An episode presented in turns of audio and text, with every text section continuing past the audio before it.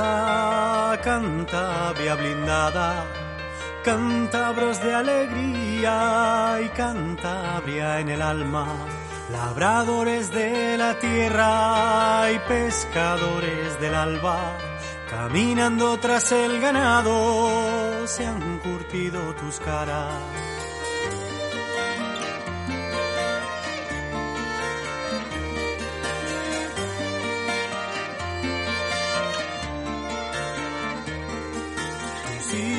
Hijos exiliados en busca de un trabajo dejaron el corazón en un arcón olvidado como la ¿Qué tal amigos? Muy buenas tardes, eh, noches y bienvenidos a la sintonía de Radio Foramontanos. Ya sabes, aquí en el 107.4 de la frecuencia modulada y que también aparte nos puedes escuchar a través de internet. Ya sabes, en www.foramontanos.fm. Gentes de tierra extraña y aparte también que nos puedes escuchar a través de nuestra app para móviles y para tablets. Esa aplicación que simplemente donde te descargas tú habitualmente las aplicaciones. Pone Radio Framontanos, te la descargas totalmente gratuita y ya no hay excusas para llevarnos a donde tú quieras.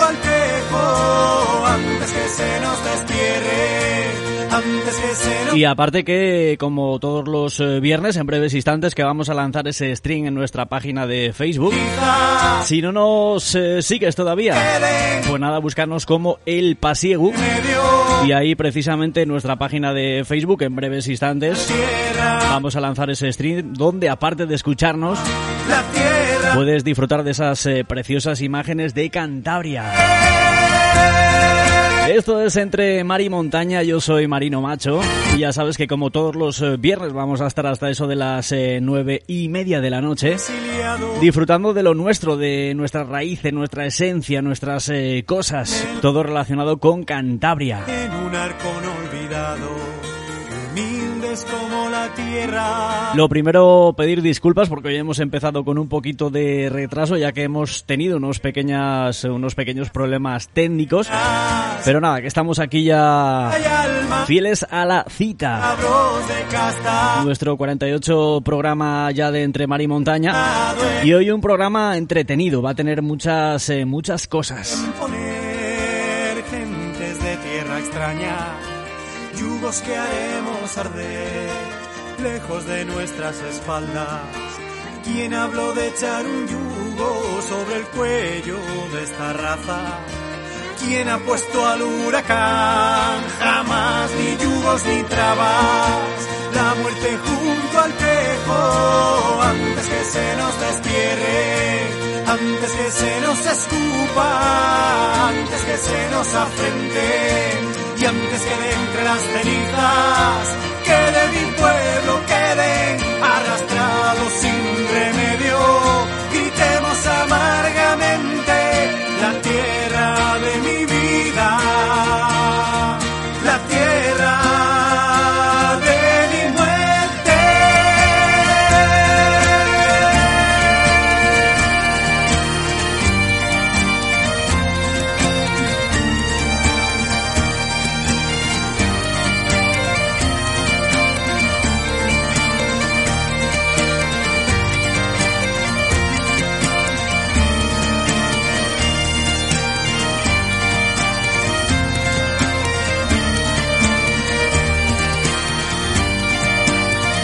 Bueno, y ahora sí que tenemos ya ese stream en directo en nuestra página de Facebook, en nuestra página El Pasiegu.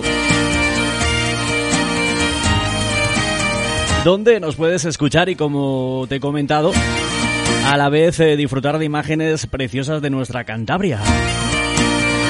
Y ahí precisamente en ese stream que queremos que tú seas eh, partícipe, que interactúes con nosotros. ¿Y cómo lo puedes hacer? Pues muy sencillo, dejándonos tu comentario en ese mismo directo, en ese stream.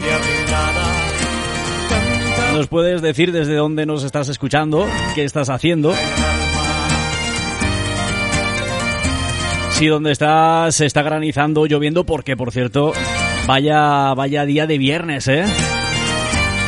En definitiva, que nos puedes eh, decir lo que quieras. Eh, déjanos tu comentario y por supuesto de aquí a las nueve y media que vamos a leer absolutamente todos.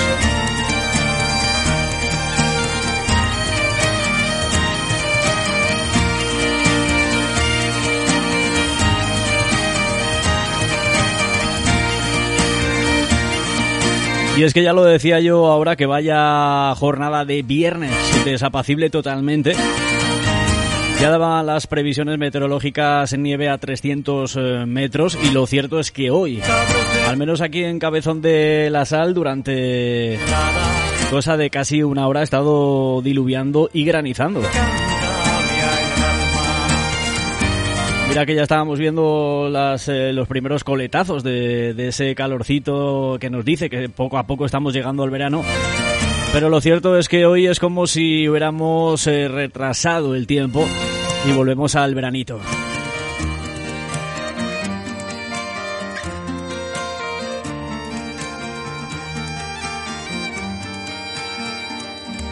volveremos al veranito, no, mejor dicho, volveremos al invierno. Pero bueno, eh, con frío o con calor, nosotros de aquí a las nueve y media vamos a intentar que tu viernes sea un poquito más ameno si cabe.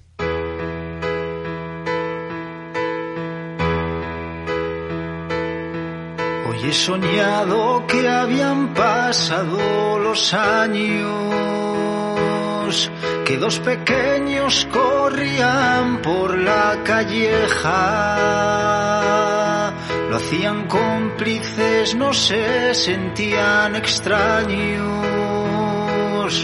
tirando bolos en esa bolera vieja.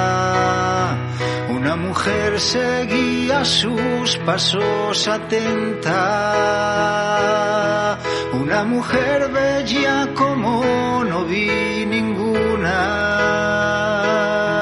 Por su... Y ya te lo comentaba el viernes eh, pasado. Los 40. Íbamos a hablar el viernes pasado de esa por su belleza brilla. multitudinaria eh, concentración, esa concentración en eh, protesta. Un hombre esperaba por parte del mundo rural frente a la subida de, de los precios de, de, la electricidad, de la gasolina y por supuesto también de los eh, piensos. Y en los momentos Y lo hemos propuesto para hoy. Y hoy sí que vamos a hablar con uh, un uh, cazador ganadero y por supuesto que nos va a comentar eh, de primera mano todo lo que vivieron allí la semana pasada o casi hace dos semanas en eh, Madrid. Despertado clavando en ti. Unos dicen que docenas de, de miles eh, de personas eh, acudieron a esa concentración, pero lo cierto es que los medios de comunicación o algunos medios de comunicación y la Policía Nacional que allí estaba dicen que no habían visto algo tan multitudinario como lo que pasó hace dos eh, semanas en Madrid, donde todo el mundo rural de todas las provincias y comunidades autónomas de nuestro país se concentraron para protestar. Como digo, de, sobre esa subida de, los precios que al final están haciendo que muchos de los ganaderos y agricultores, pues eh, desgraciadamente, tengan que dejar eh, su profesión, esa profesión que, que ha llevado toda la familia, desde sus padres hasta sus abuelos. No había miedo al mar. Y hoy que vamos a hablar con eh, Lolo y nos va a comentar un poquito lo que ocurrió hace dos semanitas y, y todo lo que... En definitiva, eh, todo lo que ellos buscaban o, mejor dicho, los principales motivos por los cuales eh, hicieron esa gran protesta. Y también aprovechando que él es cazador, vamos a hablar un poquito de la caza. Ese mundo tal vez tan desconocido. Por ejemplo, Así que yo creo que va a ser interesante que él nos cuente de primera mano qué es la caza y, y por qué existe esa, esa caza. He despertado. Y aparte, una cosa que a mí me encanta, que me llena de, de mucha ilusión, es que vamos a volver con uh, esa sección que a mí eh, me encanta, esa sección de cántabros por mundo. Mientras te... Y es que hoy vamos a hablar con un cántabro que está en eh, el país de Irlanda. Y como siempre en Cántabros por el Mundo, donde hablamos con un cántabro que está fuera de Cantabria o fuera de España, pues nos va a comentar eh, pues su punto de vista de un cántabro desde la distancia y qué le hizo a tener que irse tantos eh, miles de kilómetros eh, fuera de nuestra región. Eterno, al calor de una intensa sonre. Todo eso y más que nos va a llevar de aquí a las eh, nueve y media de la tarde noche. inviernos, solo con mirarse se decían te quiero. A veces decirlo suele sonar barato. De palabra puede ser frío como por ejemplo, con un verso me delato. Volaba el tiempo en aquella vieja bolera. Esa linda mujer con los críos jugaba. Pasaban otoños, veranos, primaveras. Y el hombre con su música les esperaba.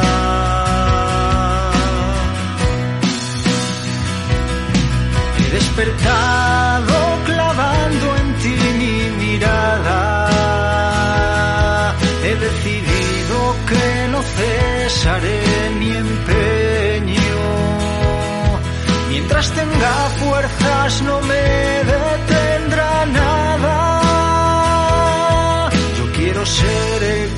te espera en ese sueño.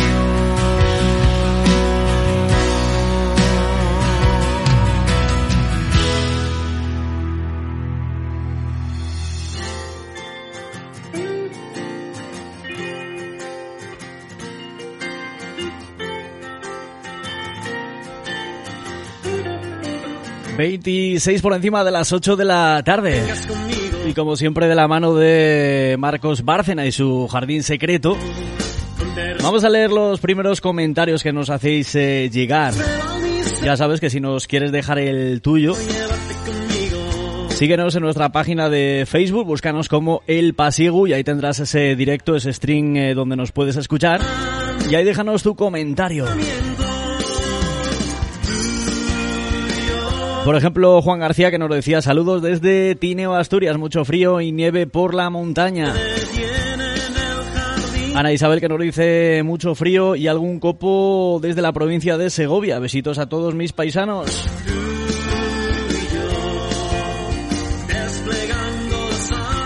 También por aquí nos dice Estela Esperanti, hola Cantabria, placer es recibirlos de Argentina, los recibimos, gracias.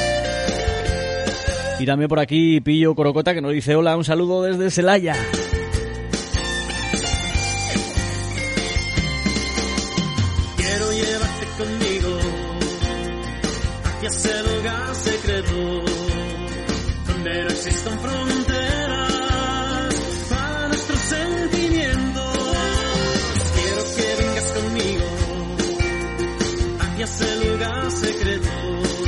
Y más comentarios que vamos a ir leyendo a lo largo de nuestro programa. Ya sabes que déjanos el tuyo en ese string en nuestra página de Facebook. Búscanos como El Pasiego. Aparte de buscarnos en Facebook, nos tienes en Instagram, en Twitch, en YouTube, en Twitter, en TikTok también. Y por supuesto que tienen nuestra página web. Búscanos en www.elpasiego.com.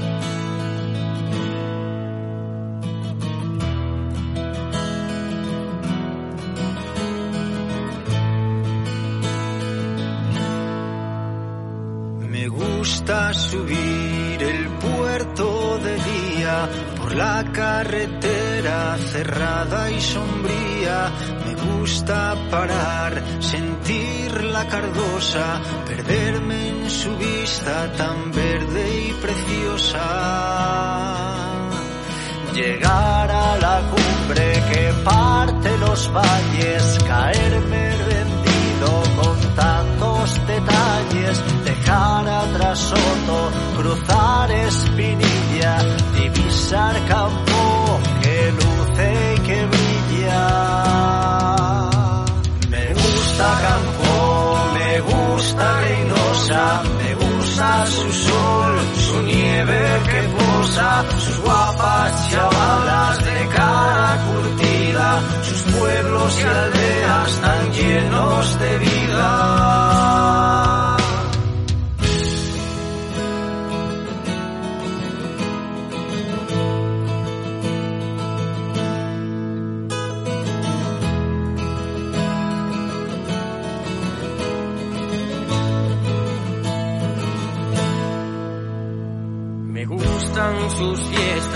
Carros y carretas, con pito y tambor, voz y panderetas. Me gusta cantar, sentir lo que veo por San Sebastián y por San Mateo. Visitar Fontibre donde nace el Ebro, subir hasta el Chivo a tocar el cielo. Adoro su su acento, el pantano, su color, su ambiente, sabor campurriano.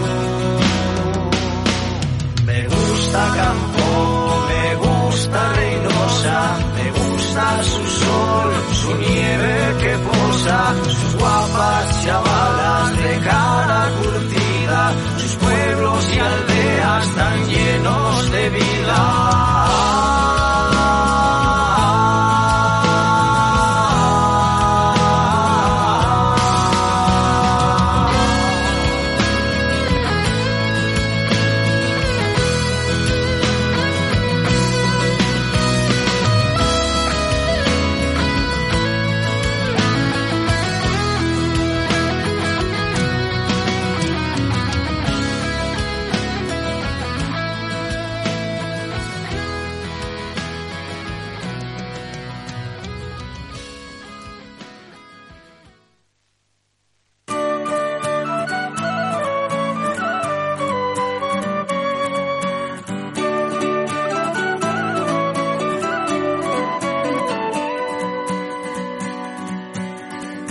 Triste está el ruiseñor cuando no encuentra su nido. Más triste está el alma mía que no encuentra tu cariño de amores. Soy preso de amores herido.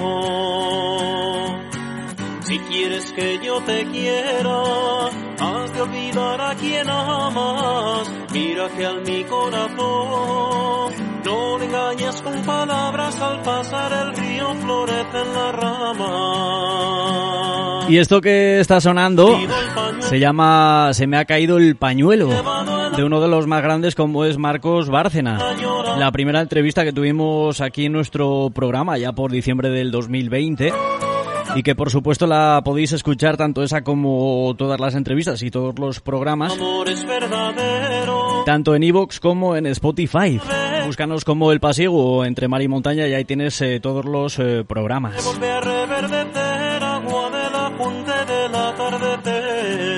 Y que ya tengo tengo yo ganas ya de volver a hablar con él a ver qué tal le ha ido todo este tiempo. Los necesitamos y los cinco los perdemos. Y nada, que en breves instantes vamos a volver con nuestra sección Cántabros por el Mundo, donde vamos a hablar con un cántabro que está exactamente en Cork. Cork en eh, Irlanda. Vamos a hablar con un santanderino llamado Adrián Santiurde. Y como siempre nos va a contar, pues, eh, desde la distancia lo que echa de menos en la tierra, porque estoy seguro que, que está echando de menos la tierra. ¿Qué es lo que más echa de menos? ¿Qué le hizo tener que ir a Irlanda? Y demás, muchas cosas que nos va a contar Adrián. que para mí es una de las secciones, eh, a mí es la sección que más, que más me gusta. no puedo que despedirme de ti. Por aquí nos decía Mari Pérez, eh, que nos escucha desde Torre la Vega. También por aquí Manu Gómez nos dice buenas noches desde Cabuérniga, frío y nieve. Sí, señor, por si por Cabezón hace frío, por Cabuérniga no me lo quiero ni imaginar. Con Chicobo también nos dice por aquí que nos escucha desde Ucieda con fresquito. Y Maika Terán eh, nos dice buenas tardes desde Ruente. Cinco sentidos tenemos, los necesitamos y los cinco los perdemos. Cuando nos enamoramos allá en aquel prado florece el montano. Se me ha caído el pañuelo y me lo ha llevado el agua y los mis amores de pena lloraban.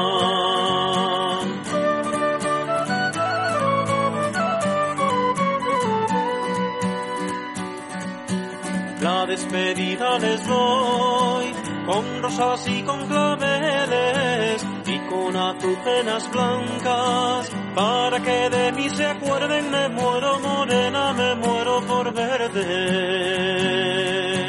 la despedida te doy quiero dártela y no puedo que despedirme de ti es despedirme del cielo debajo del puente perdiste el pañuelo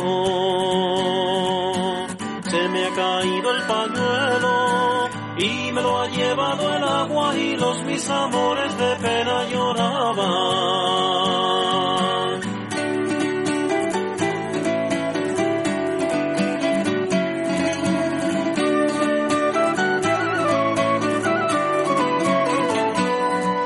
Y es que la verdad, estoy ven a mirar por la ventana de nuestros estudios de Radio Framontanos y madre mía la que está la que está cayendo, ¿eh?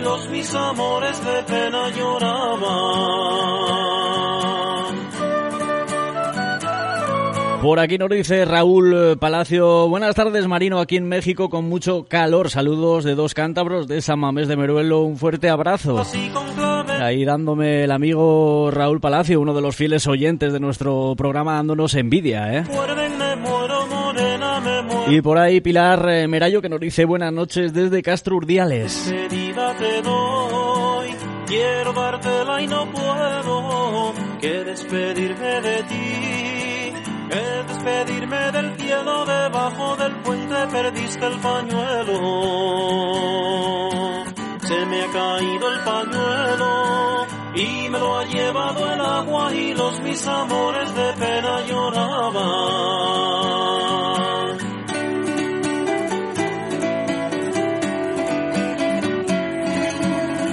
Bueno, son 39 los minutos que pasan sobre las 8 de la tarde-noche.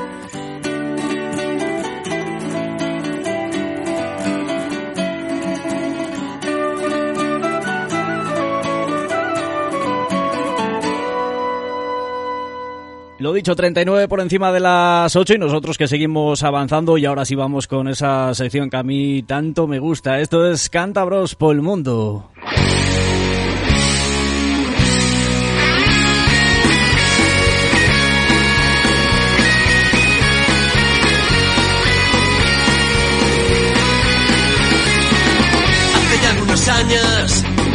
Puse rumbo al sur, me alejé de la infancia y los recuerdos. Tarro lleno de arena, par de litros de agua con sal, neutral mar en la maleta, es el precio que pagar. Y es que a mí me encanta hablar con esos eh, cántabros que están fuera de Cantabria, bien por trabajo, por estudios o incluso por amor, que también hemos tenido alguno por ahí. la pena de sentir que estoy tan lejos de ti.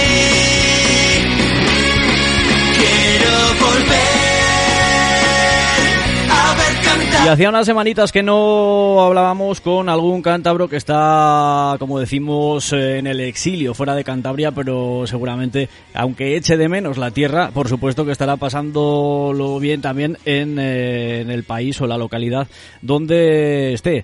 Y en este caso hoy vamos a hablar con un cántabro santanderino, con Adrián Santurde, que le tengo ya al otro lado del teléfono. Adrián, buenas tardes. Hola, muy buenas tardes. ¿Qué tal estamos? Aquí impacientes. Impacientes, ¿no? Eh, te, hablábamos antes por línea interna y te decía yo que aquí estaba cayendo una diluviada prácticamente, ha, granizado y hace mucho frío. Y sin embargo, tú que estás en Irlanda, me dices que hoy eh, ha sido uno de esos días de calor. Sí, bueno, a ver, aquí llamamos nosotros calor a 10 grados. O sea, tampoco es algo que digamos nosotros allí en Cantabria. ¡Uh, qué calor! Sí, calor dentro de, de la temperatura que normalmente suele haber en ese país. Sí, justo, porque aquí las temperaturas, te digo, rondan sobre, sobre esas temperaturas. Bueno, Adrián, eh, eres Adrián Santurde, tú eres natural de Santander, ¿no? De la CAPI. Correcto, del barrio de Foramontanos, ah, justamente como el nombre ah, del programa. Pues mira, qué casualidad. Y estás exactamente en la localidad de Cork. Exacto.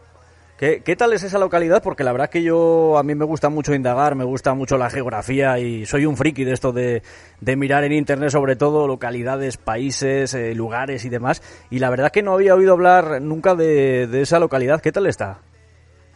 Eh, la verdad es que es muy, muy bonita. Suele ser la zona más turística del país. Esto está, para los que nos escuchan, esto está situado en la parte sur de la isla de Irlanda. Y Cork es la segunda ciudad más grande del país. Normalmente la gente cuando piensa sobre Irlanda, normalmente lo que hacen es pensar directamente sobre Dublín. No se conoce nada más que Dublín. Sí, la, capital del país. Sí, sí, sí. Y, como te digo, esto es esto es el sur. Aquí el clima es un poco más ameno, más cálido y, y tiene la zona turística más bonita que es toda la costa atlántica y demás, y algunas estructuras célticas. Ajá. La verdad que Irlanda en general, Cor, eh, Dublín y toda y el país entero es un país precioso, ¿no? Sí, muy, es muy muy parecido a Cantabria en cuanto a vegetación verde, en ese sentido es muy parecida. No se echan falta, no se echan falta ese verde tan bonito que tenemos ahí en la tierra. Y bueno, Adrián, cuéntame un poco, porque tú eres un cántabro de Santander, como hemos dicho, eh, de 30 años, si no me equivoco, y, qué te ha hecho ir hasta Irlanda y llevar ya tres años allí en, en el país eh, irlandés? Cuéntanos un poco. Bueno, yo aquí vine porque allí en Santander estaba estudiando un módulo de electricidad y me ofrecieron hacer unas prácticas a modo de Erasmus. Y yo dije, venga, pues no, vamos a intentarlo. O sea, yo en principio vine aquí para hacer mis prácticas de tres meses, luego volver a España, hacer mi trabajo fin de curso y encontrar trabajo en España. ¿Cuál fue mi, mi sorpresa cuando en la empresa en la que yo aquí trabajaba me ofreció trabajo? Me dijeron, me gusta cómo trabajas, me gusta tu disposición, tu actitud para el trabajo y tal, ¿te gustaría trabajar con nosotros? Y yo dije, bueno, va, voy a trabajar. Les comenté el tema este, que yo tenía que volver para, para terminar mis estudios, de presentar mi trabajo. Y ellos me dijeron, sin problema, cógete el tiempo que necesites, cuando acabes, si lo apruebas, nos llamas y te vienes para aquí. Y, y así fue. Y esto hace ya tres años. O sea que en este caso ibas para unas pequeñas prácticas de, poco tiempo tal vez y, ese, esas pequeñas prácticas se han convertido en tres años y supongo que los que quedan todavía, ¿no? Y los que me quedan. Sí, sí. Porque, te digo, aquí, aunque no se conoce mucho, se vive muy bien aquí. Tenemos una buena calidad de vida. Lo único es que nos falta un poco de verano. Sí, ¿no? Pero bueno, un buen cántabro como tú, que está acostumbrado a pasar frío y frío y frío, seguro que no es ningún impedimento, pero sí que es cierto que echarás de menos eh, eso, esos días eh, de verano, de, calorcito y de, y, de, y de playa, ¿no? Sí, sí, muchísimo, muchísimo. Sobre todo eso de poder irte ahí al sardinero, tomarte unas rabas, una caña en la terraza, eso, eso aquí ya es impensable. Pero aún así, supongo que habrás venido en estos tres años, no sé si con esto del COVID ha sido un poco más difícil venir, pero supongo que, habrás aprovechado cuando has tenido vacaciones o días libres para visitar la tierruca y entiendo también que lo tengas en mente para, para un futuro, ¿no? Sí, de vez en cuando paso para navidades, un fin de semana. No, no, no es algo que puedes hacer todos los meses, pero de vez en cuando, una vez al año o algo así, se va. Hay que visitar familia, amigos, tal. Y sobre todo, eh, Adrián, aparte evidentemente de la familia, de los amigos y demás, ¿qué es lo que más, si yo te pregunto, a mí me encanta hacer esta pregunta y la verdad es que muchos de los de los entrevistados me han sorprendido con sus respuestas, así que dime la tuya, Adrián, ¿qué es lo que más echas de menos de, de Cantabria? El verano. ¿El verano? El verano. Sin ninguna duda el verano y, y, y sentir calor, sentir el sol que está ahí brillando. Aquí aunque tengamos sol también ahí se nota muchísima más oscuridad. No hay tanta no hay tanta claridad como la tenemos allí en verano. Y aquí tú no es impensable salir de casa sin una rebequita fina aunque sea. Sí, porque lo que decías tú al principio, que un día, entre comillas, eh, veraniego ahí en Irlanda, o, o mejor dicho, de, poco frío, eh, rondará los 12, 13 grados. Sí, luego sí que es cierto que ya en los meses fuertes de verano, junio, julio, porque aquí agosto ya es otoño, ahí en junio, julio sí que ya llegamos a los 20, pero es muy poco tiempo, no se puede aprovechar prácticamente. Y, Adrián, y sobre todo a mí, de estos países eh, nórdicos del norte de, de, Europa, lo que más eh, llevaría yo mal, no sé qué tal lo llevas tú, el hecho de que, de que haya menos horas de, luz solar. Sí, es un poco lo que te decía, que aunque salga el sol, se nota que hay mucha más oscuridad. Aquí en invierno, por ejemplo, a las, a las 8 de la mañana empieza a amanecer y a las 4 de la tarde ya se hace de noche. tenemos prácticamente 6 horas de luz, 8 horas de luz, que las pasamos trabajando. Igual, yo salgo de mi casa de noche y llego a mi casa de noche. Madre mía. Y eso, y, supongo que eso para mentalmente eh, eh, tendrás días que decir, jope, es que me encantaría salir de trabajar y tener un día soleado, poder disfrutar y, demás, ¿no? Sí, sí. Aunque bueno, luego pasa completamente la situación opuesta en verano. En verano se hace de día a las 5 de la mañana y no anochece hasta las 12, 11, 11, de la noche.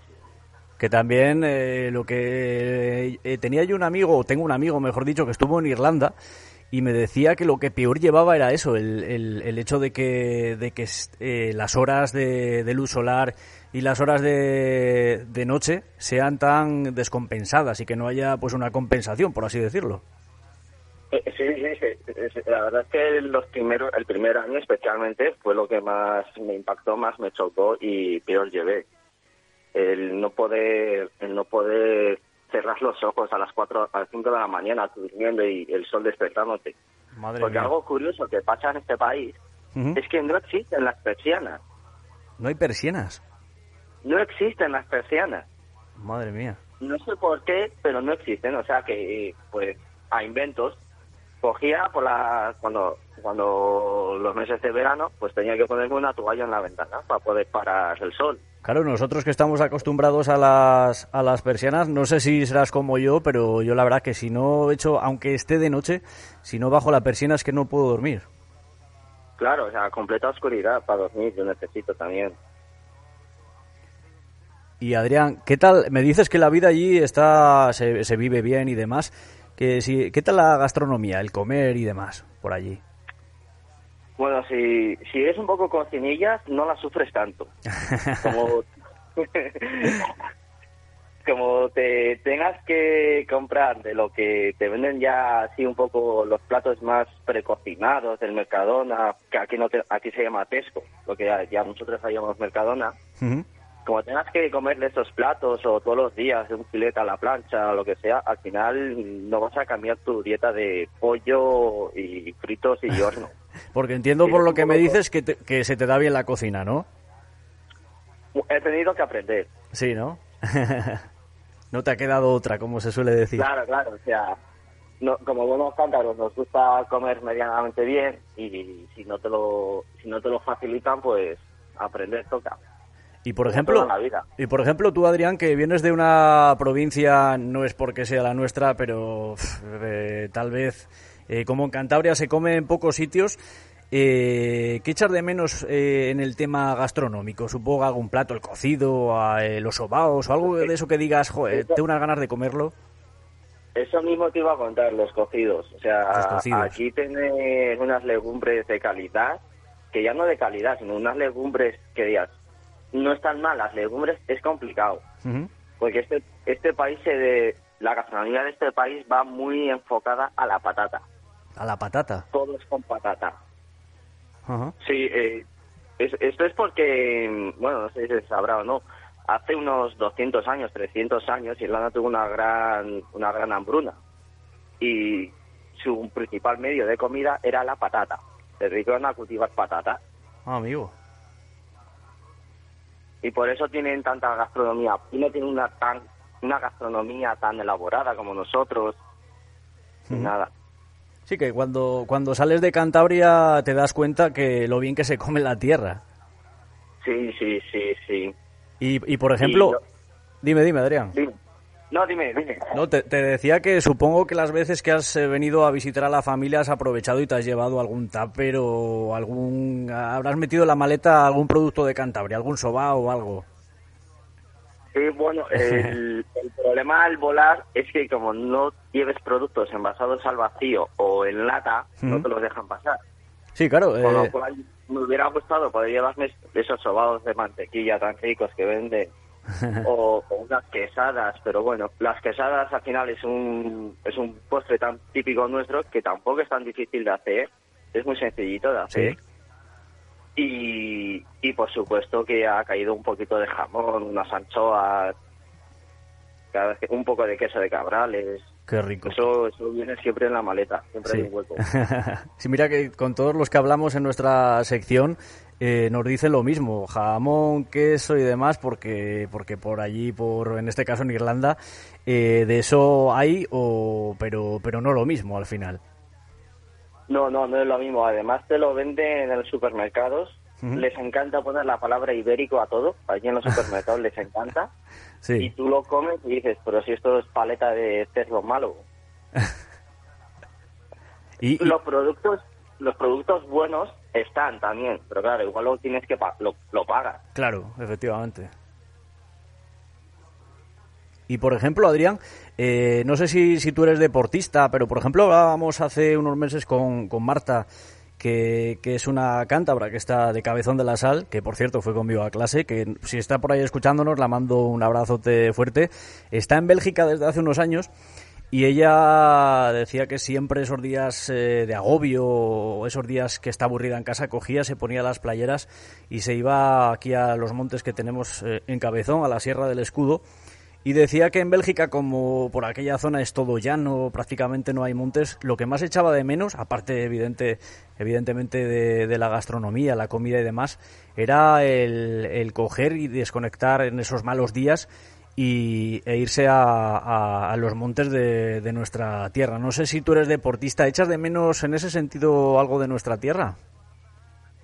Yo ahí en, yo ahí en Cantabria jugaba mucho al pádel y cuando llegué aquí pues quería seguir practicando el deporte y aquí el pádel es un deporte que tampoco existe o es un, tan minoritario que no hay lugares cerca de cerca de tu casa para poder practicarlos.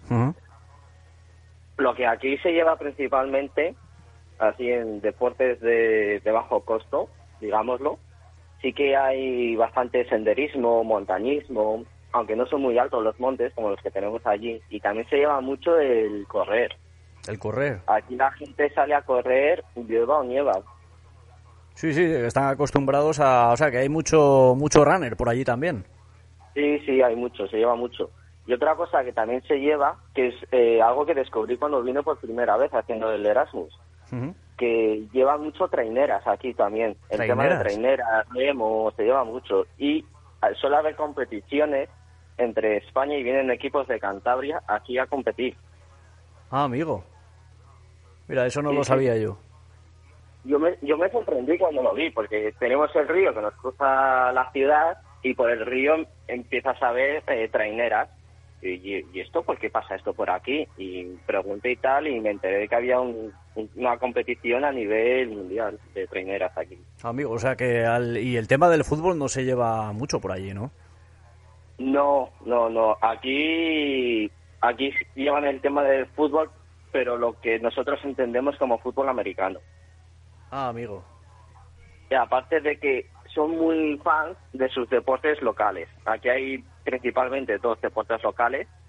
Uno se, se llama Harling, que digamos que es una especie entre fútbol, baloncesto, béisbol y tenis. O sea, Sí, que que es lo- una cosa muy rara que se han inventado ellos. Sí. Dicen que es el deporte más peligroso y más rápido del mundo también. Y luego hay el segundo deporte de- local que tienen aquí ellos es el fútbol gaélico, Fútbol gaélico. que es fútbol gaélico, es una especie de rugby más o menos para que nos hagamos una idea y es muy bonito de ver ese. Una vez entiendes las bases del, de la competición, de las reglas y cómo se juega, es bastante bonito de ver. Ah, amigo. Y te iba, te iba a hacer otra pregunta, se me, se me ha ido totalmente, pero te eh, estaba mirando ahora, indagando un poco por internet. eh, no sé si está eh, donde estás tú, eh, en Cork. Creo que eh, fue el último puerto donde hizo escala el Titanic, ¿no? No sé si, si te suena Sí, entre- o... Te voy a decir que sí, entre comillas. El, el puerto al que tú te haces referencia, eh, antiguamente se le conocía como el pueblo de Queenstown, a día de hoy se conoce como Cove, y no llegó a hacer escala. Lo que hizo el barco, como Sí. la costa tiene el fondo marino, lo tiene tan poco profundo, lo que hizo fue quedarse a kilómetros de la costa y envió una barquita, que lo único que hizo el Titanic en ese momento fue desembarcar a una persona que fue la que sobrevivió porque se quedó en tierra obviamente y cogió pasajeros fue lo único que hizo coger pasajeros Ah, amigo. Es que... no eh, llegó no llegó a atracar propiamente dicho Es que estaba aquí, estaba aquí indagando un poco sobre la localidad y me vino el, el nombre, pues eh, lo que lo que te digo, eh, me sonaba eso de, de haberlo escuchado en algún lado, que, que fue el último puerto donde, donde pasó el, el Titanic. Y también eh, por allí, no sé si exactamente en Cork, eh, hay una embarcación eh, que si no me equivoco fue hundida en la Segunda Guerra Mundial, ¿no? Que se puede visitar y demás. No embarcar no tengo no tengo conocimiento de eso ahora mismo Pues una eh, embarcación hundida que se puede visitar Sí, un, eh, bueno, visitar, que puedes ir a verlo. Entiendo que esté ahí hundida y que, y que puedas ver los restos. Pero sí, eh, nada, igual me lo, me lo estoy yo inventando, pero sí que tengo eh, en el recuerdo haber escuchado eso, que por esa zona de Cork, eh, cerca de esa zona de Cork, que estaba ahora indagando, eh, se hundió en la Segunda Guerra Mundial una embarcación. Eh, ya te digo que no me hagas mucho caso, pero luego, luego cuando acabemos el programa lo voy a mirar y te lo voy a pasar, a ver si estoy en lo cierto o, o no, que igual me lo he inventado yo. A ver, yo, yo sé que hay un barco encallado, pero Sí. a mí no me suena que sea a causa de la Segunda Guerra Mundial. Eh, me suena que esto fue que el capitán perdió la, el, el control del barco y el barco se quedó encallado y lo que hicieron fue abandonar el barco ahí. Y a día de hoy creo que el barco sigue estando ahí y lo puedes ver, pero me parece que esto fue hace unos 40, 50 años. No, entonces no, no es lo que yo te Claro. digo. De todas maneras, luego, luego lo vamos a mirar, luego lo vamos a mirar y te lo, y te lo paso. Que seguramente no esté lo cierto yo, o sea que yo además... O, posi- o posiblemente sí, hace, tú has hecho la investigación, yo no he investigado aquí nada. Yo es que mira, como, como nunca me preparo escaleta ni nada, todo es improvisado, que es al final es la magia de la radio, eh, yo cuando me viene una idea la, la lanzo y te la digo, pero tal vez eh, no esté en lo cierto. Pero bueno, luego lo vamos a mirar y, y te lo y te lo paso. Eh, y Adrián, ¿qué te iba a preguntar? Porque entiendo que estén amigos o familiares escuchándote y, y es la pregunta que todos te, te hacen. Eh, ¿Cuándo vas a volver? Pues volveré cuando tenga vacaciones, simplemente, no sé. Eh, a trabajar a España, me imagino que te refieres. Sí, me refiero a volver a vivir en tu tierra. Si es que tienes Eh, pensamientos de volver, también te digo. Sí, sí, a, a mí me encantaría volver. Lo que pasa es que yo volvería, pero a- actualmente España está muy lejos de poder ofrecer las mismas condiciones laborales que tenemos aquí. Está muy lejos. El momento en que a mí España me diga, mira, tenemos este puesto de trabajo, con estas condiciones laborales y vale, me parecen unas buenas condiciones laborales, voy, sin problema. Lo que a mí no sé al resto de los jóvenes que nos estén escuchando.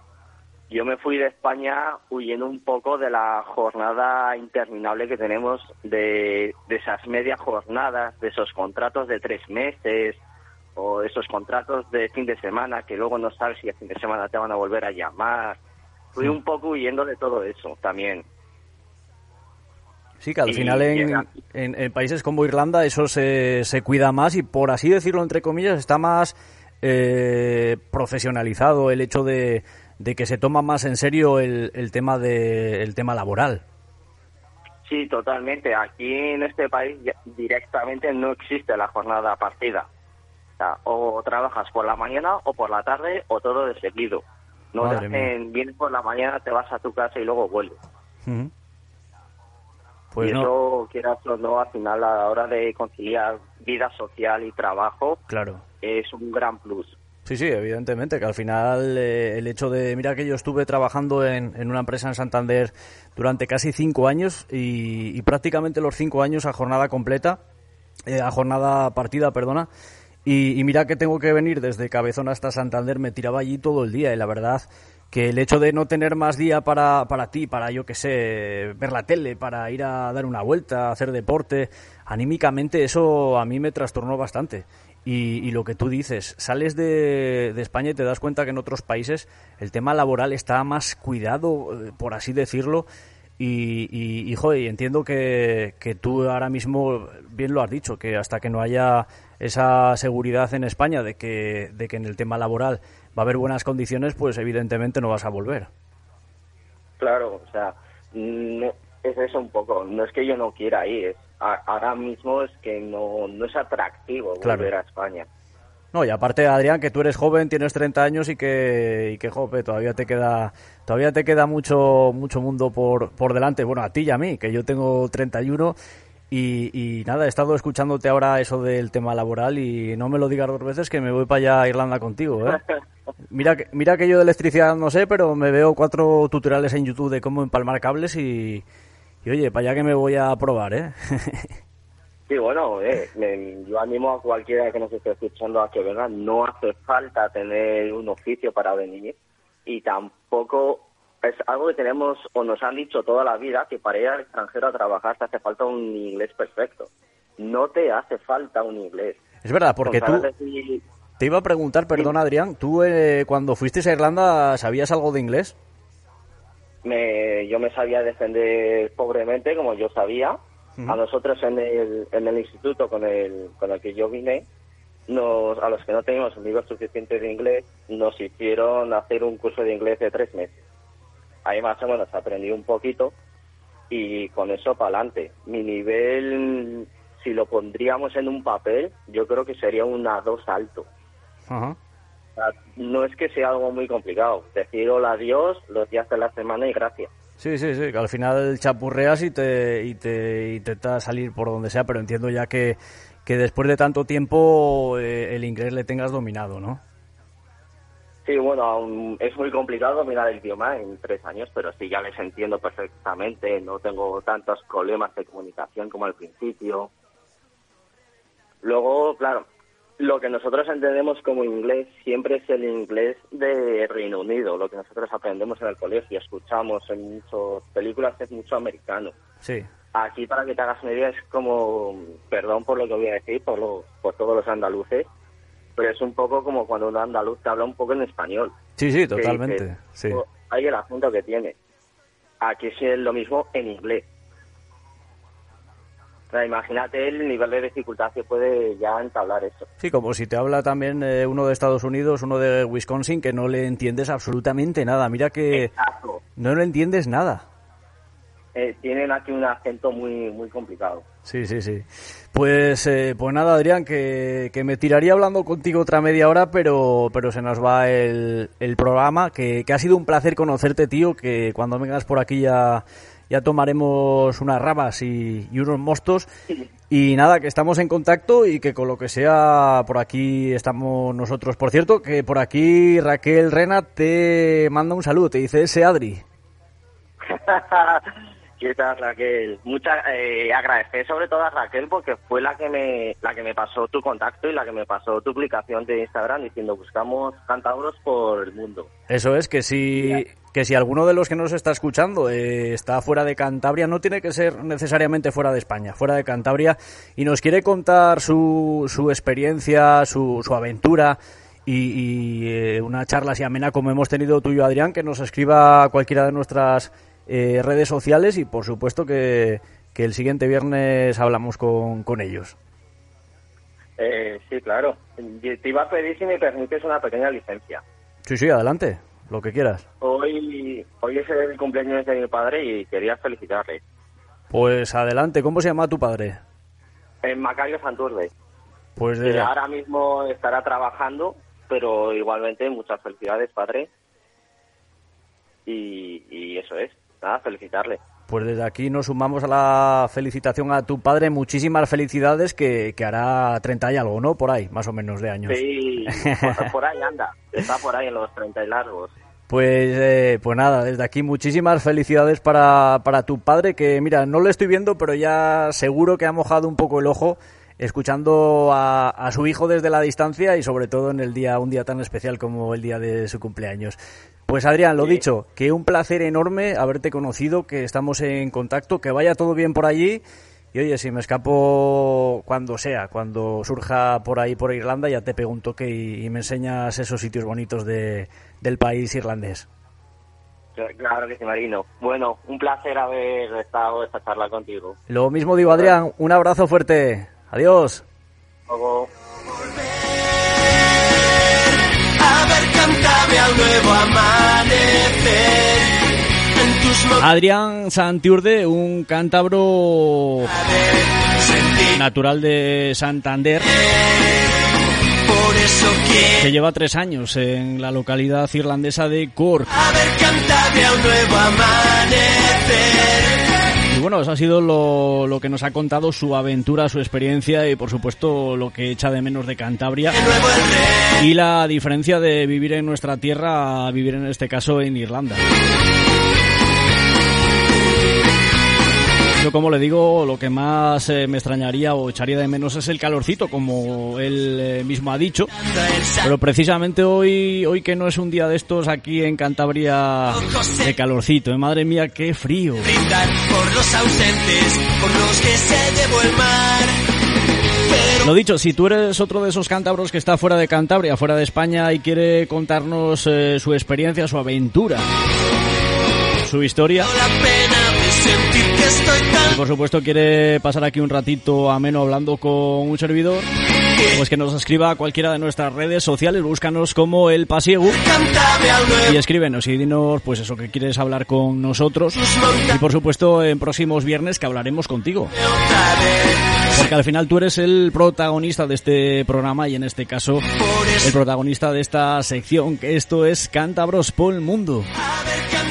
Y por cierto que el viernes que viene hablamos de nuevo con, uh, con otro cántabro que está en Argentina, en La Pampa, Argentina, y que hablaba ayer con él, con Santos de, de San Vicente de la Barquera, y la verdad que está haciendo un trabajo muy chulo. Y ya verás lo que nos va a contar porque la verdad que en el trabajo en el que está dedicándose ahí en la Pampa Argentina es eh, precioso. Eso y más el viernes que viene. Vamos a leer más comentarios de los que nos hacéis eh, llegar. Por aquí nos dice Carmen Gómez desde Astillero con granizada. Pero echo de menos a la tierra donde nací. También por aquí Pedro María Trevilla nos dice buenas y frías eh, tardes desde Carranza.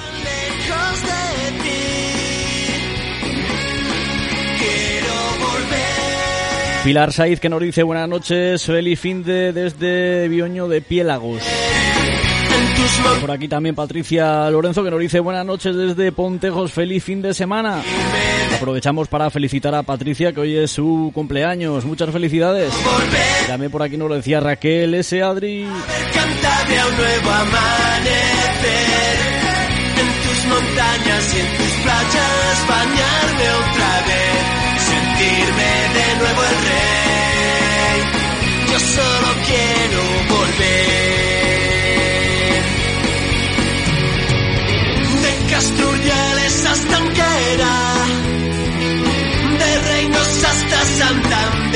Venga, que son 10 por encima de las eh, 9 y seguimos aquí en Entre Mar y Montaña, el programa del Pasiego, el programa sobre Cantabria.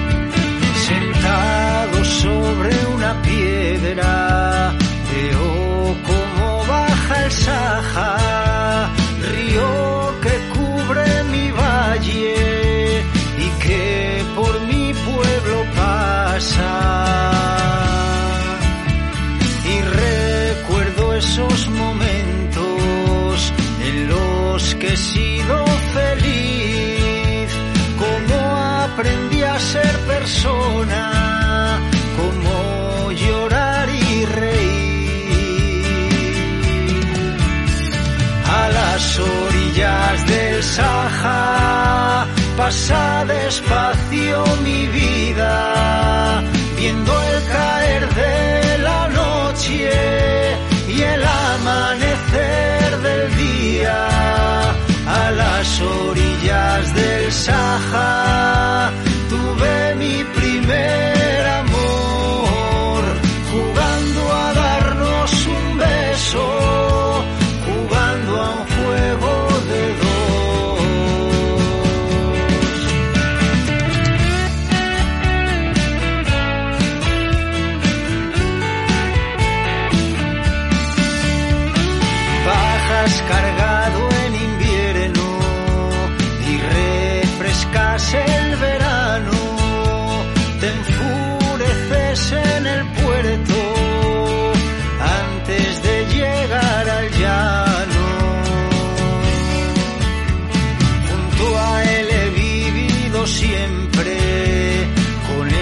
pasé mi niñez y bebiendo de sus aguas llegaré hasta la vejez.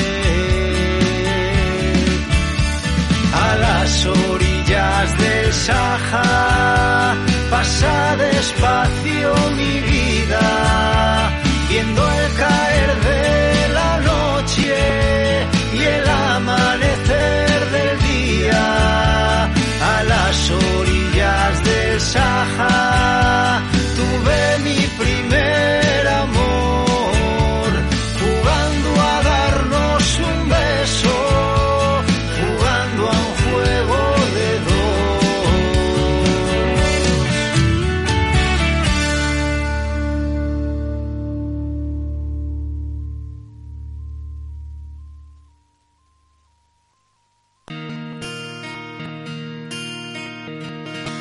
Llegaste como serio sin avisar, como una flor que verdece en pleno enero.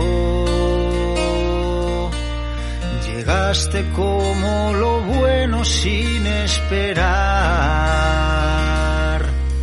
como mi guitarra añorando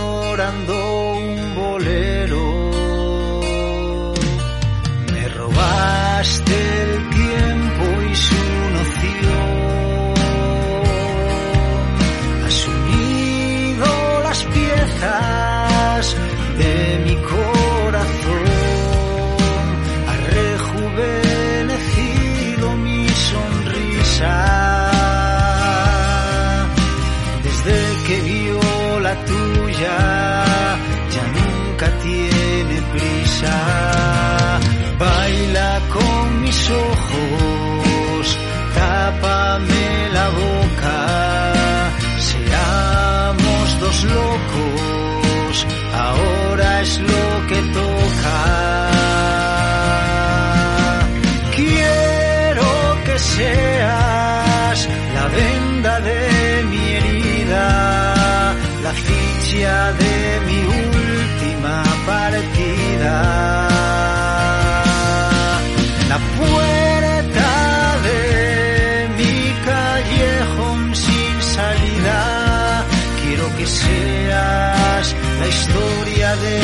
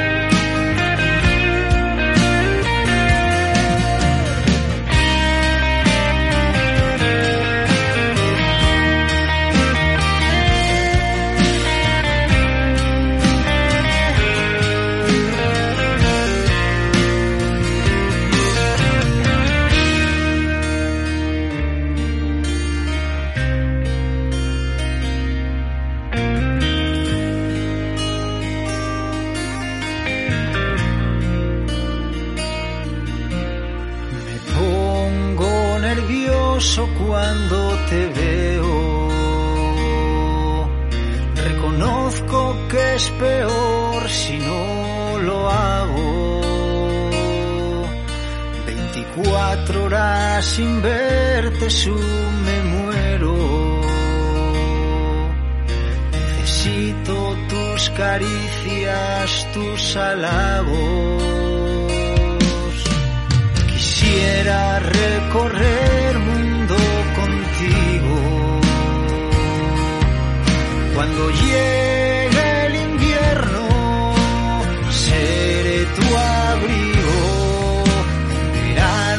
ser la sombra que te espera.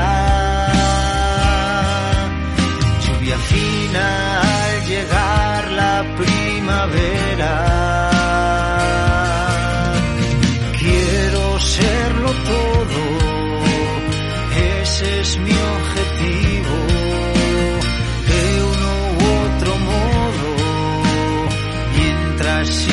vivo.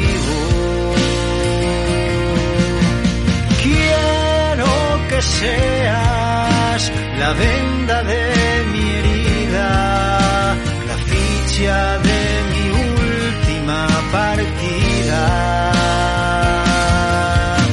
La puerta de mi callejón sin salida,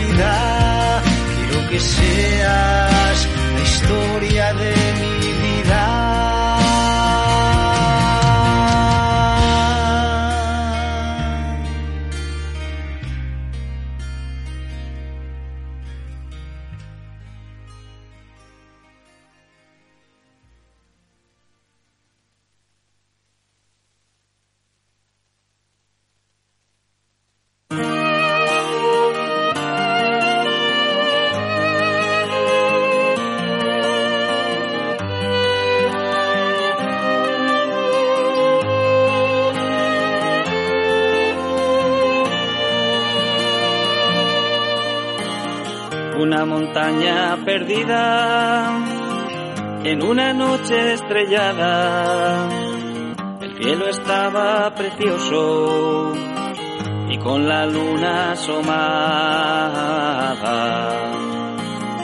En lo profundo del bosque se oyó un aullido lejano. Era el aullido de un lobo se estaba llorando. El mundo en el que habita hay un halo de nostalgia.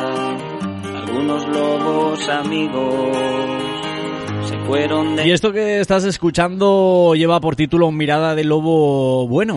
Y es el dúo formado por Marcos Bárcena y Miguel Cadavieco. Nunca una mala mirada porque sus ojos reflejan. Miguel Cadavieco, que precisamente le tuvimos hace dos semanitas.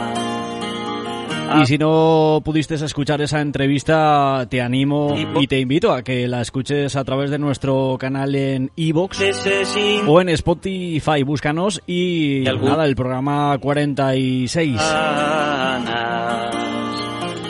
Que por cierto, aparte de ser una entrevista amena y divertida, donde nos contó muchas curiosidades de todos los años que lleva vinculados a, la música tradicional,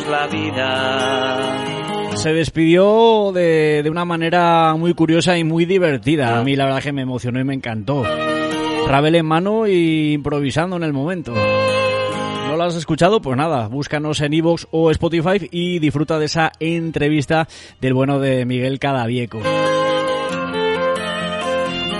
y que precisamente nos decía que esta canción se la, había se la había la había creado él eh, mismo y se la había regalado a Marcos Bárcena en los ojos de aquel lobo. Y es una de las canciones eh, que integran el eh, disco que lleva por título El silencio le habló al eco. refleja lo que le dicta su alma ha vagado por mil sitios y por distintas montañas. A veces se sintió solo y algunas casi sin ganas para luchar cada día en esta dura batalla, la que llamamos la vida aquel destino nos marca. Y hoy que vamos a acabar un poquito más tarde de lo habitual. Nos vamos a alargar un poquito más de las nueve y media ya que, como te comenté al principio, por problemas técnicos hemos comenzado un poquito más tarde. Pero vamos que hasta las 10 de la noche que tenemos tenemos tiempo. Ya sabes que a las 10 de la noche nuestro amigo Daniel Herrera desde Gijón él siempre por su. Te pincha toda la mejor música electrónica con su programa Music Power. Bueno, Por aquí nos lo decía Rita Gutiérrez, buenas noches desde eh, Callosa de Segura. Llegaban a su morada caminará solo, ni en el monte ni en las brañas, en ellas habrá otros lobos, como es este que te canta. Yo seré tu hermano lobo, porque lo vi en tu mirada, esa como ojos tan claros tu amistad me entregaba. Y así descubrí que Marcos es el lobo del que hablaba. Tampoco me dejo solo cuando mi rabel llora. Y nosotros que seguimos 23 por encima de las 9 eh, de la tarde noche. Ya sabes que estás escuchando el programa sobre Cantabria. Esto es entre mar y montaña, tu cita todos los viernes a partir de las 20 horas 8 de la noche aquí en España.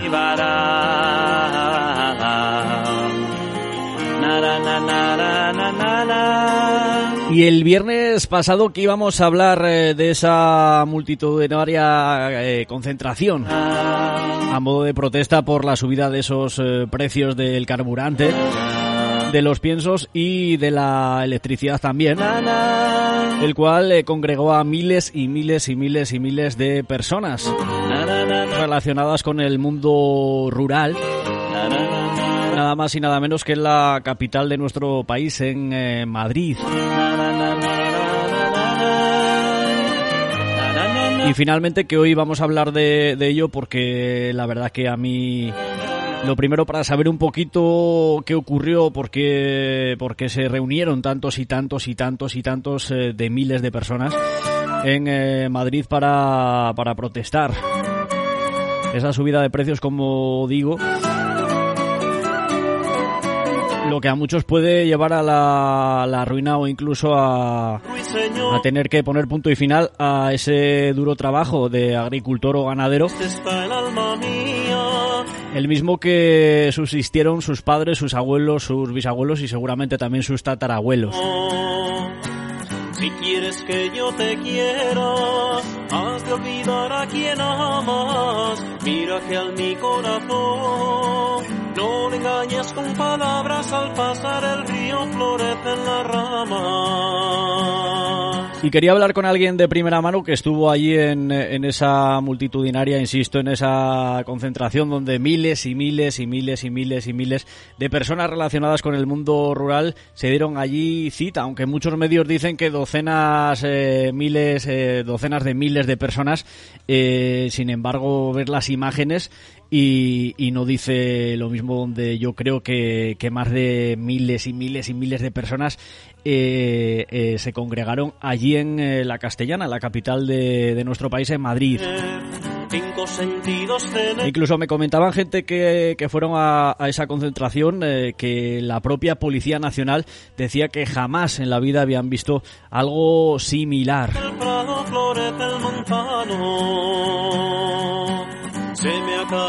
Y tengo ya al otro lado del teléfono a una persona que estuvo precisamente en esa concentración de hace creo que ya dos uh, semanas y él es Manuel Borbolla, que le saludo ya, que creo que está al otro lado del teléfono. Manuel, buenas tardes. Hola, buenas tardes, Mario. ¿Qué tal estamos? Lo primero. Bien, bien, bien. Con... Con pasando un la tarde ya con un poco de frío, hace una eso te iba a decir. Una invernada que nos ha vuelto a, a, visitar aquí a últimos de primavera, pero bueno, esto siempre es positivo para, los, para el mundo rural, concretamente. Eso te iba a decir porque no sé si tú eres como yo que, a ver, a mí me gusta el frío, pero sí que es cierto que, que el verano también se agradece y mira que llevábamos unos días de que veíamos los rayos de sol y hoy es como echar para atrás, eh, como volver con, con todo este frío. Sí, sí, esto está los acuíferos se están llenando, la nieve otra vez en las montañas, los ríos que, que seguía aquí en Cantabria son no tenemos ningún tipo de regulación de pantanos y enseguida nos quedamos sin agua en los ríos. Sí, correcto. Esto es, esto es media vida para, para Cantabria. Esto nos daría para más de un programa entero, ¿no? sí, sí, desde luego que sí. Bueno, Manuel, pues vamos, vamos a, no sé si quieres que te llame Manuel, Lolo, como, como tú quieras. Me da, me da lo mismo, me llaman, cuando estoy en Santander me llaman Manuel y aquí en la zona mía entera me llaman Lolo, o sea que Mira, te, más a gusto estés. Te, ¿eh? voy a, te voy a llamar Lolo para que estés más, para que sea más cercana la, la conversación.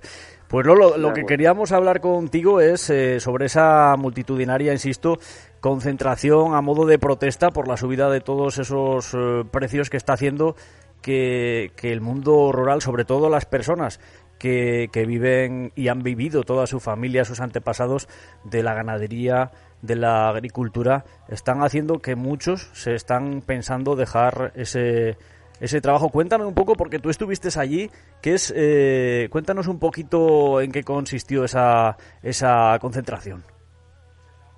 Pues en un principio, bueno, yo soy cazador y pescador, entonces eh, nosotros como nos, eh, nos, sentimos introducidos dentro del mundo rural, pues lo único que hicimos fue solidarizarnos con, con los agricultores y ganaderos para que ellos realmente consigan los, las peticiones y las mejoras que deberían de tener, no mejoras, sino sus derechos, que es una barbaridad estar trabajando con esos precios y con ese con esas condiciones que tienen realmente. Uh -huh. Y nosotros también defendimos el tema de cinegético, el tema de la caza, que nosotros están haciendo unas políticas un poco extrañas que nos están, están poniéndonos cantidad de trabas para seguir manteniendo nuestra actividad de la caza, vamos.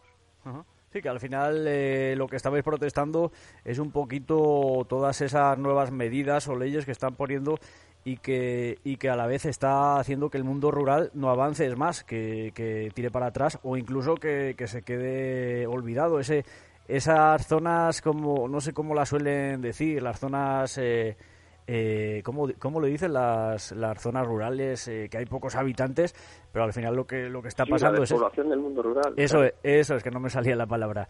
La despoblación del mundo rural, pero al final con medidas como estas, lo que, lo que están haciendo ellos es que la gente de, de los pueblos se tenga que ir a las ciudades.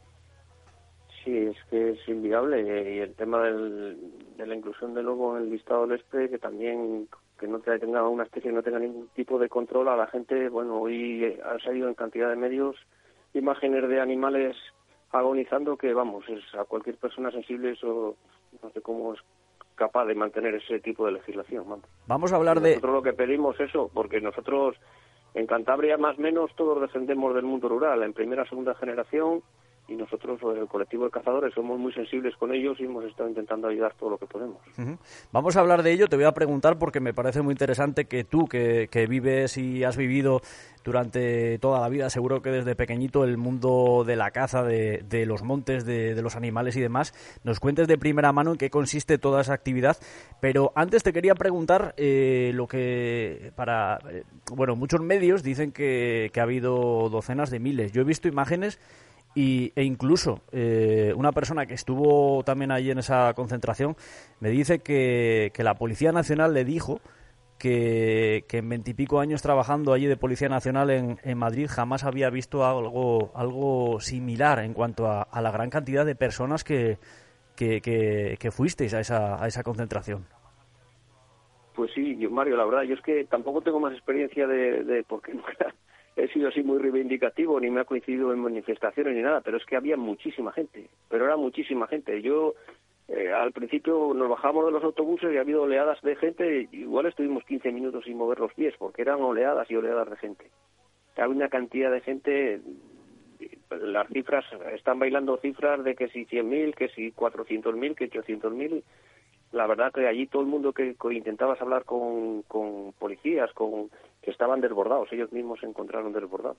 Palabras. Y con taxistas y nos decían que, vamos, que, que, nunca habían visto una cosa parecida. Sí, a mí, a mí esta persona que me comentó lo que le, lo que le comentó, valga la redundancia del Policía Nacional, palabras textuales, dice que desde, desde lo del 11M en Madrid no había visto algo similar en cuanto a cantidad de personas que allí os reuníais.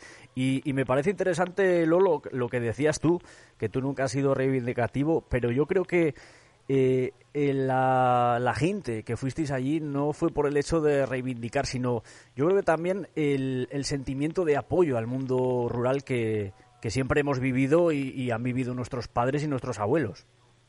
Eso es, sí, sí, Mario, es que es una injusticia. Estar viendo todos los días el tema del, del lobo, vamos, es que cualquier persona que sea sensible y te haya tenido animales, es que, es que no lo puede soportar eso.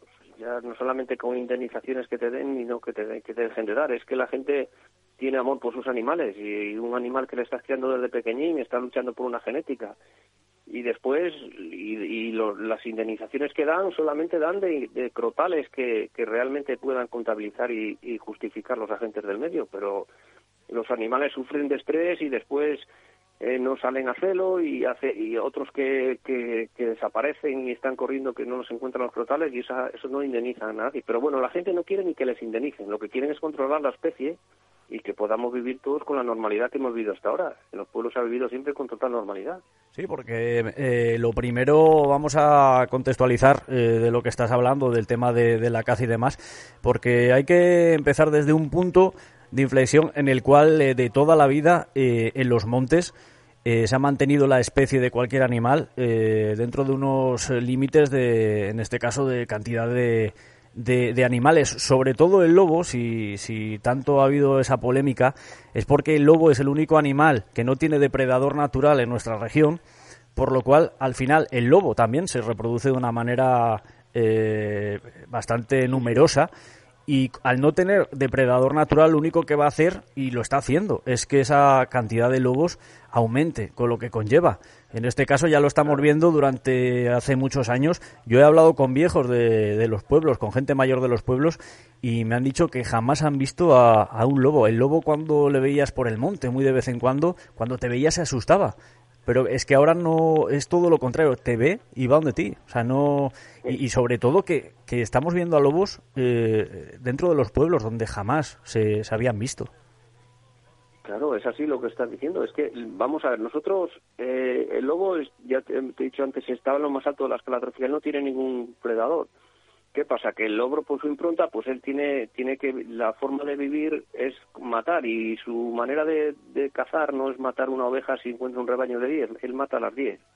Entonces, ese lobo, esa especie tiene que tener un, tipo de control, como hemos tenido hasta ahora en Cantabria, donde había un, control de población que se extraían 34 animales y, y, bueno, pues más o menos teníamos censadas, o la consejería tenía censadas las manadas que hay, los, los ejemplares que hay, y se iban controlando los con los 34 eran suficientes y viendo que habría más daños posiblemente aumentarían y en el momento que dejaría de haber daños eh, controlados pues disminuirían la, la cantidad de lobos controlados y hasta ahora funcionaba y bueno, que lo quieren relacionar con la caza es un error total. Nosotros como cazadores, a nosotros el lobo no tiene ningún valor cinegético, porque a nosotros eh, como somos cazadores y animalistas, nosotros nos gusta ver los animales por el monte.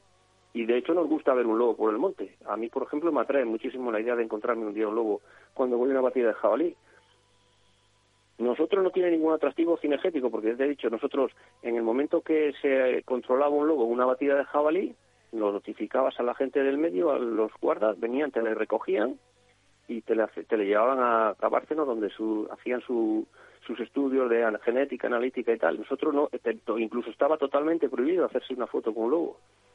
Nosotros no tenía ningún valor cinegético, ningún atractivo. Lo único que nosotros queremos controlar el lobo mediante batidas o controles que haga la, la, propia guardería, pero para que no le hagan daño a los ganaderos. Es que no, no, y no y aparte ya siendo egoísta por mi parte no solamente a los ganaderos sino a los animales de, a los animales de la fauna cinegética que nosotros cazamos jabalí venados esos hacen están comiendo están acabando con todo lo que hay Efectivamente, y sobre todo eh, me gustaría que nos comentaras un poquito eh, qué es la caza, porque yo creo que es una actividad que muchos eh, relacionan con, con, matar al animal, y es que no es así, porque realmente el tema de, de la caza es algo que siempre eh, en la especie, y más en los jabalís, porque además también se reproducen de una manera impresionante, tiene que haber eh, una, un equilibrio como, como, como especie y, al final eh, hay que eliminar a, una cantidad de, de, jabalís por el hecho de que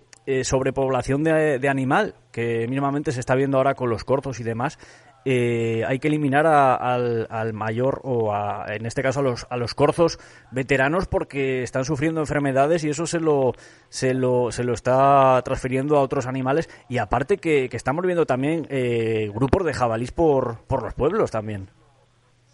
Sí, así es, así es, Mario. Sí, la, caza es la actividad más regulada que existe, yo creo.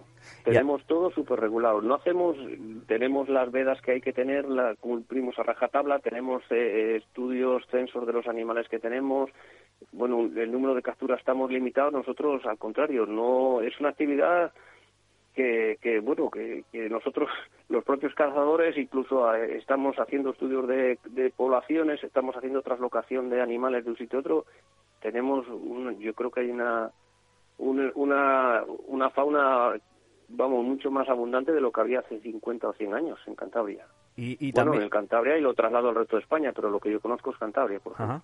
Y también me parece interesante, Lolo, eh, recalcar que, que siempre, si no hay caza, eh, al final eh, eh, las batidas o, el, eh, por así decirlo, la eliminación de esa cantidad de más de jabalís, por, entre comillas, lo va a tener que hacer grupos especializados o no sé la palabra técnica de forestales o demás pagados por el gobierno regional y en este caso lo que hace la caza es ahorrarte ese dinero y aparte generar también dinero por, por todo el tema de licencias que tienes que pagar.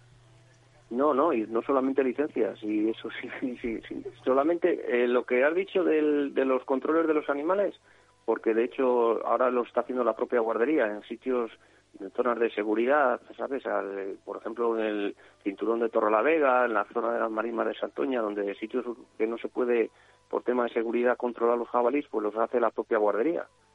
y, y, el, y los recursos económicos que genera la caza es increíble o sea, no solamente la licencia, sino el gasoil que echamos en nuestros terrenos. Fíjate al precio el gasoil y todos los días, nos todos los fines de semana nos desplazamos a, cazar. Y somos muchos ahí. En Cantabria hay 6.000 eh, eh, licencias federativas eh, solamente en Cantabria. Y después nos, pues nos quedamos en un hotel. Si vas a hacer un rececho, se queda la gente la, en, en, un restaurante cuando terminamos las batidas de caza de la zona, pues todas esas cosas, la caza y la pesca también, que tampoco quiero dejarme atrás la pesca, que son unos recursos económicos que, que son de, de las zonas rurales, que, que, es lo que nosotros sí que deberíamos defender y poner en, en valor eso que tenemos, que eso todo es un patrimonio de los, de los de las zonas de los pueblos. Lo que lo que hay que dejar claro es eso, que yo creo que que el tema de, de la caza, eh, ni mucho menos, porque te lo digo más que nada porque cuando lo he puesto en redes sociales que íbamos a hablar pues, de lo del tema del mundo rural, incluso puse una, una publicación de una foto de, de, varios compañeros tuyos cazadores allí en Madrid, eh, la verdad es que leí comentarios y tuve que borrarlos porque porque estaba claro que era gente que no sabe del tema, por eso me pareció interesante hablar contigo para hablar un poquito del tema. Lo que está claro es que si no hubiera cazadores, en este caso, que todo está regulado, que todo está eh, bajo lo que tú bien dices, eh, esa cantidad exacta, que está todo programado, por así decirlo, si no hubiera eso, tiene que haber unas personas, en este caso pagadas por el gobierno regional o, con, o quien conlleve, que va a tener que hacer ese, ese, ese labor. Es decir, que vosotros no sois esas personas que vais con una escopeta al monte a matar animales porque sí. Para nada, para nada, para nada. Al contrario, incluso hay cazadores que no llevan el arma casi nunca a cazar. Solamente disfrutan de la caza pues llevando sus perros y después, bueno, pues algunos llevan el arma porque la caza al final hay que cumplir con unos cupos que tenemos establecidos y, se hace así, pero eh, no hay más, yo hay siempre lo que pasa, hay algunos ejemplos que como en todos los colectivos que nos desacreditan como haciendo alguna barbaridad, ¿sabes? Pero yo los mayores animalistas que yo conozco son mis compañeros cazadores. Siempre estamos cuando hay nieve, si hay un animal que tenemos que ayudarle llevándole comida, si hay que sacar algún animal de algún sitio porque se ha caído, vamos, lo que pasa que te encuentras con algunos animalistas que es muy difícil hacerlo entender. Yo lo intento muchas veces y algunas veces alguno he convencido, ¿eh? E incluso hacemos, ya te digo, estamos haciendo en la zona occidental nuestra, eh, hemos estado con un programa de una translocación de libres, llevamos cinco años libres que en la zona de la costa hacía 50 años que no existían y ya están circulando por ahí hace tres años criando con gazapines pequeños. Eso ha sido gracias al esfuerzo que hemos hecho económico y después de nuestro trabajo de los cazadores. Yo creo que el, el, problema en muchos temas, en este, en este caso sobre todo, porque es uno de esos temas, de esos cinco o seis temas que, que en este país no se puede tocar, o si tocas tienes que tocarlo hilando lo que dices. Eh, yo creo que el problema es la ignorancia, en el sentido de que mucha gente no sabe de lo que habla. Y, y por eso me pareció interesante hablar contigo. Y aparte yo creo que, que esa gente que, que habla sin saber, yo creo que primero tiene que eh, pues eh, saber un poquito, preguntar, eh, indagar y demás, y después ya entonces das tu opinión y, si quieres faltas el respeto, no faltas el respeto, pero puedes criticar a la gente como, como muchas personas han estado haciendo y, y es evidente que los comentarios que ponían bajo esa ignorancia de no saber de lo que están hablando. No, por supuesto, además, vamos, yo es con el colectivo que me muevo, gente súper solidaria, en cualquier cosa que les digas, Hace poco hemos hecho una campaña para enviar ropa a Ucrania y desbordamos la cantidad, como tres o cuatro palés de ropa que les mandamos ahí a esta gente. Vamos, los cazadores, yo no me considero ninguna persona diferente al resto de los animalistas, vamos. Incluso estamos, ya te digo, toda, toda la campaña que nos llevamos haciendo proyectos, estudios de corzo, estudios de liebre, estudios de perdices. Intentamos mejorar el hábitat en todos los sitios donde viven, en los ríos puedo, bueno, pero sería para otro programa, la cantidad de peces que estamos introduciendo en diferentes cuencas, hemos hecho jornadas de limpieza de ribera, hemos hecho cantidad de cosas y, y vamos, yo soy cazador y lo llevo a, a orgullo a todos los sitios donde voy. De hecho, mi vida siempre ha sido cazar y cazar y pescar, no hago otra cosa, pero bueno, aparte de trabajar, ¿eh? Pero dedicarme a mi familia y cazar y pescar, pero es lo que te digo, que no me encuentro ninguna especie rara en ningún sitio.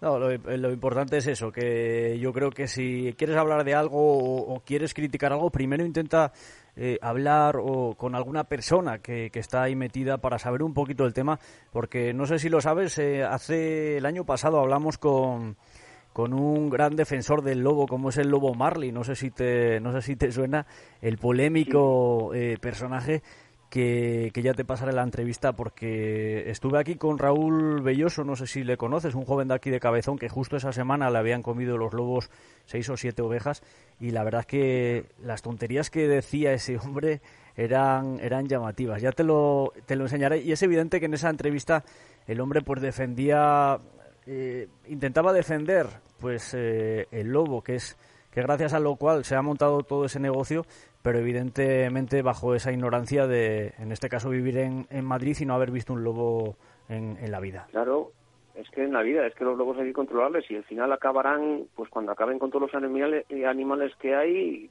tendrán que acabar con su especie. Pasa algo parecido desde mi, yo lo suelo comparar mucho el lobo con los plumeros en la autovía. Es, se expandía, acababa con toda la vegetación de todos. Si no controla los plumeros, todo Cantabria acabaría siendo plumeros. Sí, señor. porque no puede ser, hay que controlar las especies y a nosotros ya te digo que nosotros yo no el lobo no le tengo el mismo cariño que le tengo a un venado un jabalí, ¿eh? es una especie que me apasiona, pero no sé por qué tienen lo relacionan con la caza, si los cazadores no queremos cazar lobos, que le quede clarísimo. Lo único que queremos que le tenemos el mismo cariño al lobo que al jabalí pequeñín que me acaba de comer el lobo, el mismo cariño. Y además le tenemos el mismo cariño al lobo que a la cabra que va a matar o a las ovejas que van a matar, es que las acaba con todas, o un ternero, una yegua, es que ahora mismo en la primavera, hasta el año pasado había 19, 20 manadas de lobos. Este año que no se ha podido controlar, y desde aquí quisiera agradecer a, a la magnífica guardería que tenemos y a la valentía del director del de, el director de Antonio Lucio, que, ha puesto, dice, aunque le, le inhabiliten por prevaricación, de, va ha dicho estos días en la prensa que va a seguir controlando, va a estar mirando todas las medidas jurídicas para intentar controlar el lobo, aunque la ministra de Transición Ecológica le haya incluido en, el ESPRE y no les deje a las comunidades controlar los lobos. ¿eh?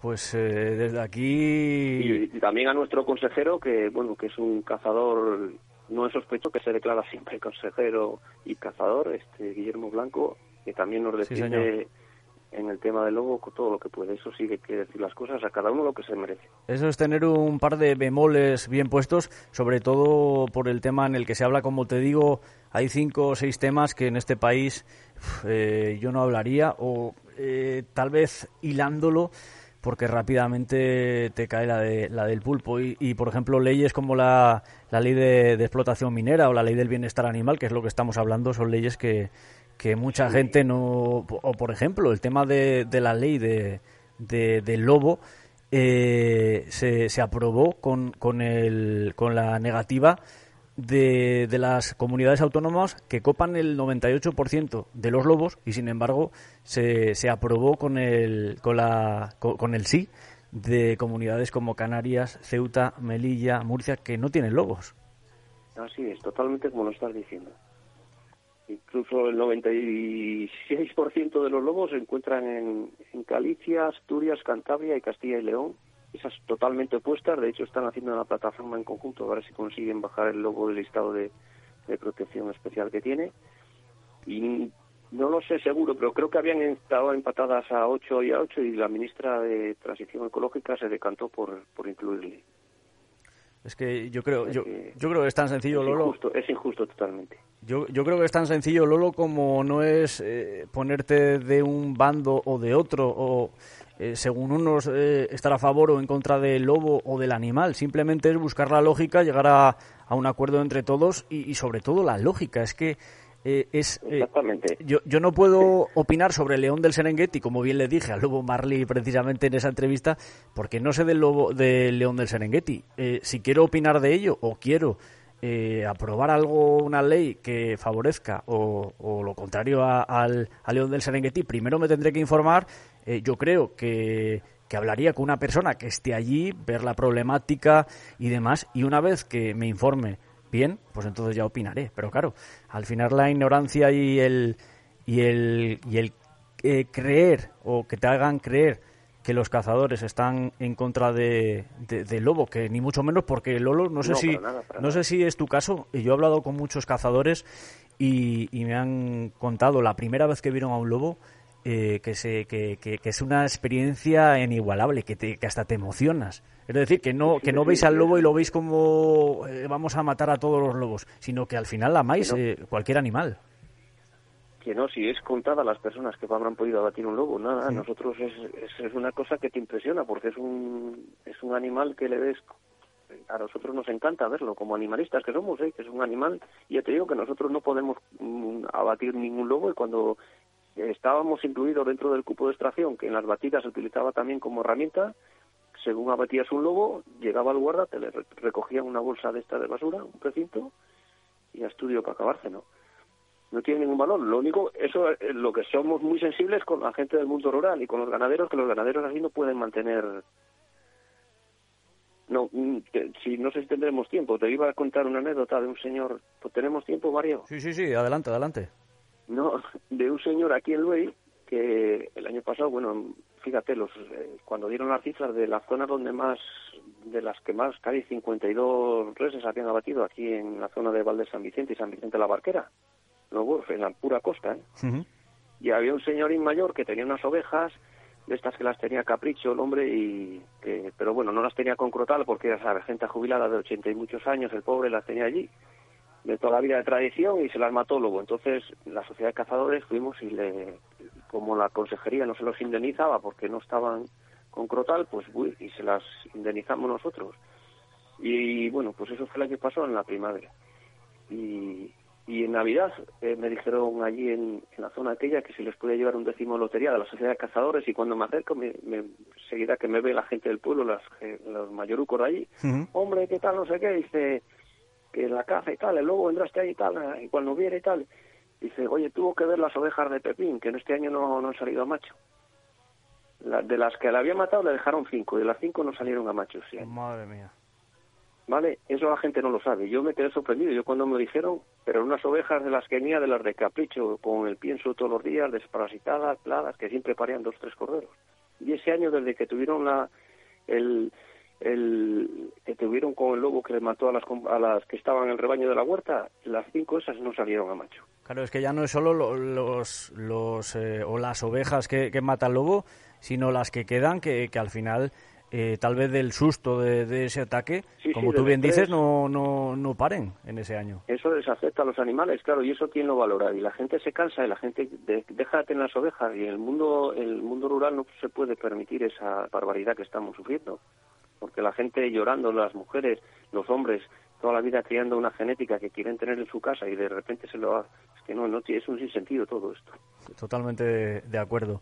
Porque si al final tienes tu ganado en sejos y lo dejas por la noche, pues eh, a lo mejor si te, si te come el lobo las ovejas ahí en sejos, pues es cosa ya tuya. Pero claro, teniéndolas eh, en, en, las fincas, yo he visto, no sé si conoces la zona de Bernejo, por, el, por, por la carreteruca esta, por la Mies, yendo para Cabezón, Ahí a la derecha, en una de esas fincas, a uno de aquí de Cabezón le comieron eh, el año pasado cinco ovejas. Es que hasta dónde llegan ya los lobos, o sea, es que es impresionante. Así que desde aquí me ha parecido interesante hablar contigo, que, nos cuentes un poco, eh, pues eso, en qué consiste todo el tema de la caza.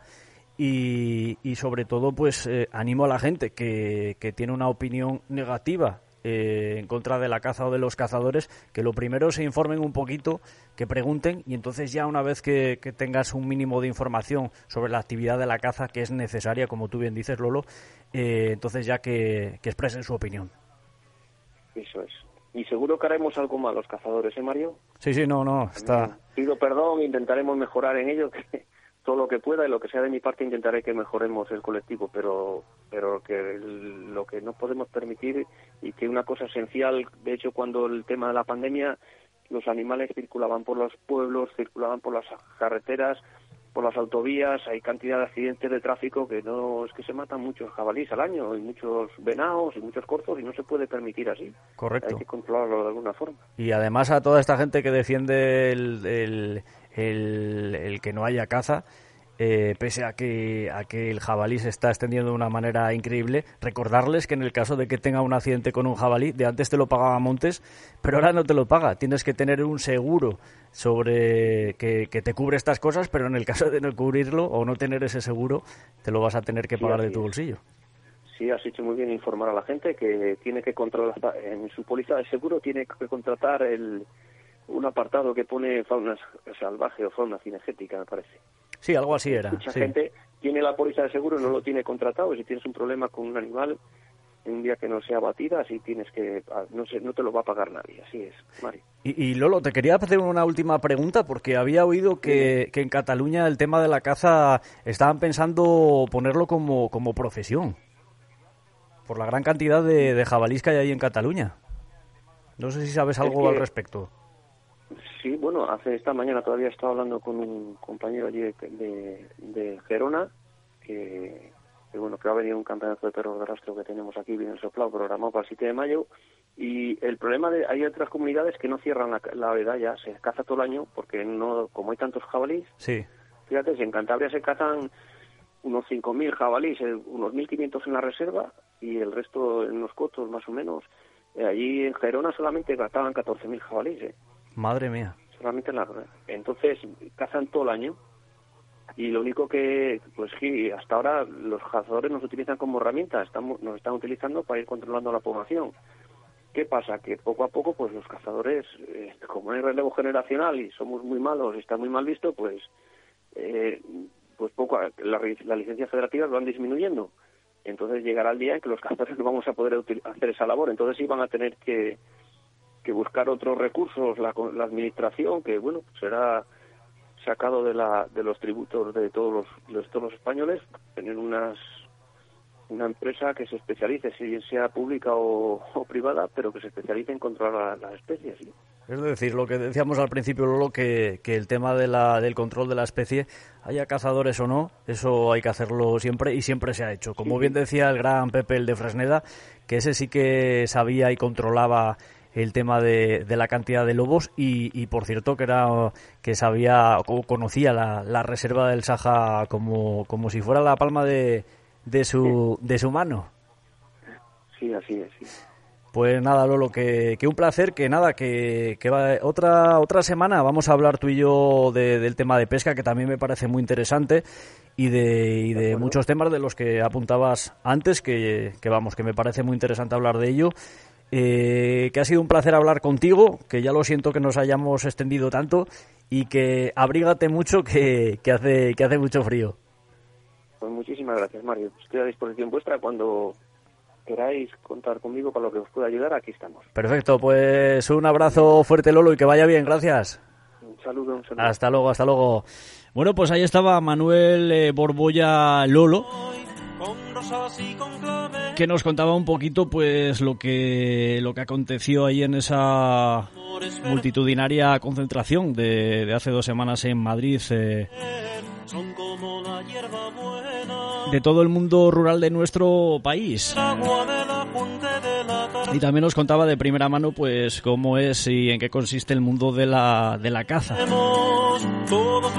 Que insisto que, primero pues eh, la ignorancia y me incluyo porque yo también opino en muchos eh, temas eh, desde la ignorancia de no saber de qué estoy opinando. Pero yo creo que lo primero es, si quieres opinar de algún tema, informarse y meterse de lleno o hablar de, de ello. Porque yo era el primero hace muchos años que también vinculaba la caza al matar animales. Pero sí que es cierto que cuando lo comprendes, hablas con la gente de, los pueblos y demás, eh, comprendes que la cantidad de animales de una especie tiene que estar siempre controlada. Y nada, que, que nos hemos pasado bastante de tiempo. Que desde aquí nos saludaba José María Torrero, decía buenas noches desde Noja, saludos. Dolor Fernández desde Mataró. Por aquí nos decía Luis eh, Mariano Marcano, así es tal cual. Mamen Tirado desde Periedo, Manuel Peña desde Navarra. Y más comentarios que no podemos leer porque ya sabes que ahora en dos minutillos tienes una cita con eh, nuestro compañero Daniel Herrera desde Gijón y su Music Power. Que como siempre, muchísimas eh, gracias por haber estado al otro lado de la radio. Saludos de un servidor de Marino Macho que te emplazo al viernes que viene a partir de las 20 eh, horas, 8 de la tarde aquí en España. Y lo de siempre, que nos sigas en redes sociales, búscanos como El Pasiego y que en unas horas vas a tener este programa subido en nuestra plataforma de Ivos y Spotify. Que disfrutéis de lo que resta de viernes, que disfrutéis del fin de semana, que os abriguéis mucho, que comencéis la semana lo mejor posible, que espero que hayáis comenzado también el cuarto mes del año de la mejor forma posible y lo más importante, que te lo recalco siempre, que pese a las adversidades y que y esas piedras que pueda poner la vida por el camino, que hay que saber sobrellevarlas y ser feliz. Que nos escuchamos el viernes que viene. Adiós.